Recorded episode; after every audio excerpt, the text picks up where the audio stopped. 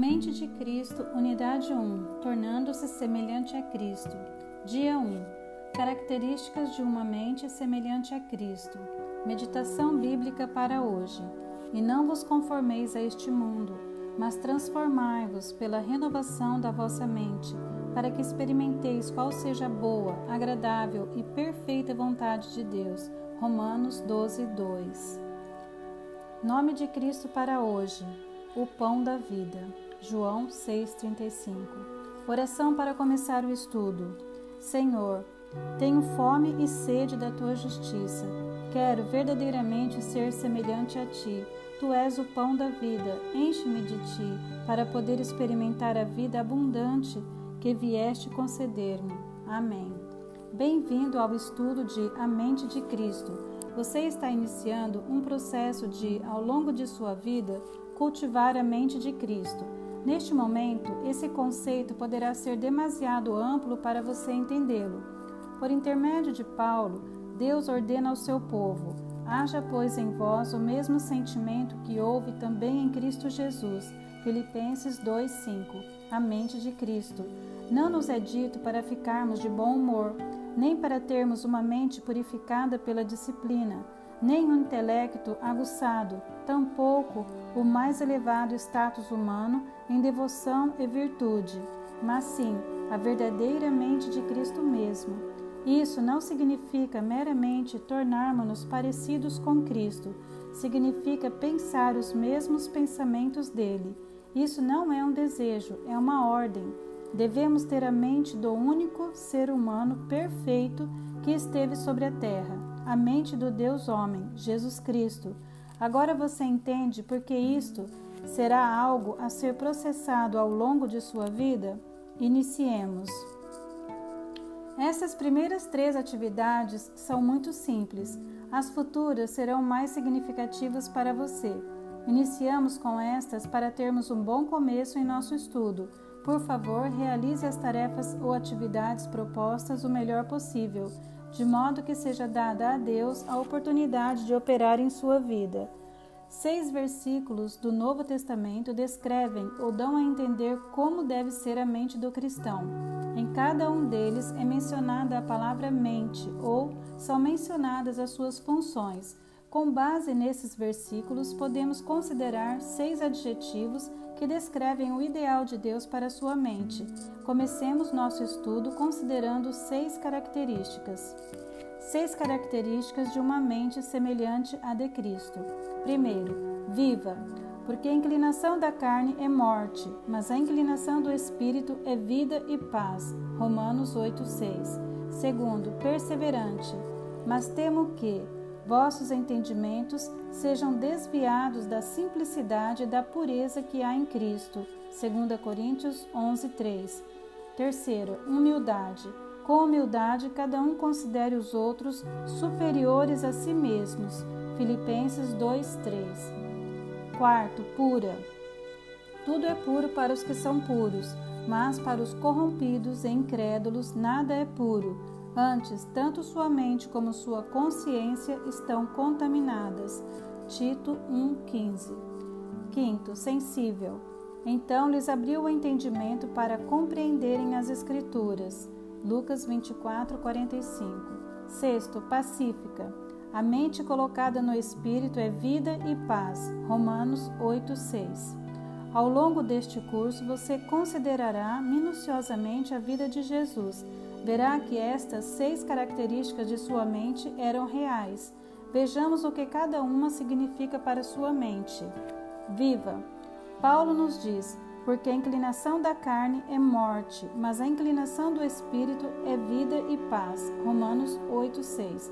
Tanto a primeira como a última característica, viva e pacífica, vem deste versículo. Sem Cristo estamos mortos. Efésios 2:1. Em Cristo temos vida eterna. João 3,36. Jesus disse algo mais do que simplesmente viver. Disse que veio a fim de que tenhamos vida abundante. João 10,10. 10. Você mostra essa vida constantemente mediante as decisões que toma. Quando você coloca a mente no espírito, experimenta vida. Você pode escolher no que queira pensar, por isso é tão importante a vontade, porque a inclinação da carne é morte. Romanos 8,6. A mente colocada no espírito é viva e ativa. A vida se distingue pela atividade. A mente de Cristo não é preguiçosa, desfruta do trabalho, às vezes reflete sobre a pessoa de Deus, às vezes ora, às vezes traz os propósitos de Deus em nosso diálogo com outros cristãos ou com alguém que não é crente. A mente que é viva escolhe o espiritual em vez do carnal. Perseverante. Uma segunda descrição da mente aparece em 2 Coríntios 11:3. Mas temo que, assim como a serpente enganou a Eva com sua astúcia, assim também sejam de alguma sorte corrompidos os vossos entendimentos e se apartem da simplicidade e da pureza que há em Cristo. Em outras palavras, a mente de Cristo é perseverante na fidelidade a Cristo. Um de nossos problemas espirituais é a distração. Muitas vezes a distração ocorre em consequência do assédio das coisas que nos tiram a concentração. Nossa mente caminha em centenas de direções no decorrer do dia. A perseverança é um ato da mente. O cristão perseverante presta atenção a Cristo, a seus mandamentos, a sua pessoa e aos seus modos de agir. Sua mente deve ocupar-se da sincera e pura devoção a Cristo. A perseverança é a disciplina da atenção. Veremos com mais detalhes em, em estudos futuros a grande importância de sua vontade. Você pode dirigir ou controlar sua atenção para concentrá-la em Cristo e no seu reino. Humildade. Paulo apresenta em Filipenses 2:3 outra descrição da mente semelhante à de Cristo. Nada façais por contenda ou por vanglória, mas com humildade cada um considere os outros superiores a si mesmo. A mente deve ser humilde. No estudo sobre a atitude de servo, unidade 6, estaremos tratando também deste tema. Não se pode ser humilde se não se é despretensioso. A humildade segue a despretensão. A humildade se refere a uma relação com as demais pessoas e com Deus. A despretensão é um estado da mente. O contrário de humildade é altivez, orgulho ou arrogância. A humildade é um traço do caráter que se deve cultivar. Os membros do corpo de Cristo aprendem a submeter-se uns aos outros mediante a humildade. Podemos fomentar a humildade ao nos concentrarmos em uma genuína apreciação da pessoa de Deus. Esse é o ponto de partida. A humildade deve estar em primeiro lugar para se ter uma perspectiva correta. Na Bíblia, aqueles que se encontraram com Deus quase sempre sentiram primeiro verdadeiro terror ou temor diante dele. Um temor piedoso e não um temor carnal. Os que se encontraram com Deus conheciam a necessidade da humildade. De imediato reconheceram a enorme diferença que havia entre Deus e eles mesmos.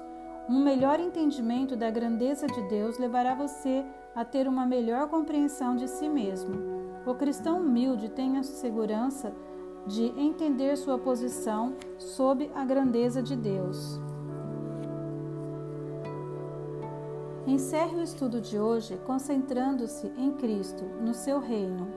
Dedique um tempo à oração Fale com o Senhor a respeito do que Ele está fazendo ou preparando-se para fazer em sua vida e em sua igreja. Dê graças a Deus pelo privilégio de estar sendo transformado à semelhança de seu Filho Jesus Cristo.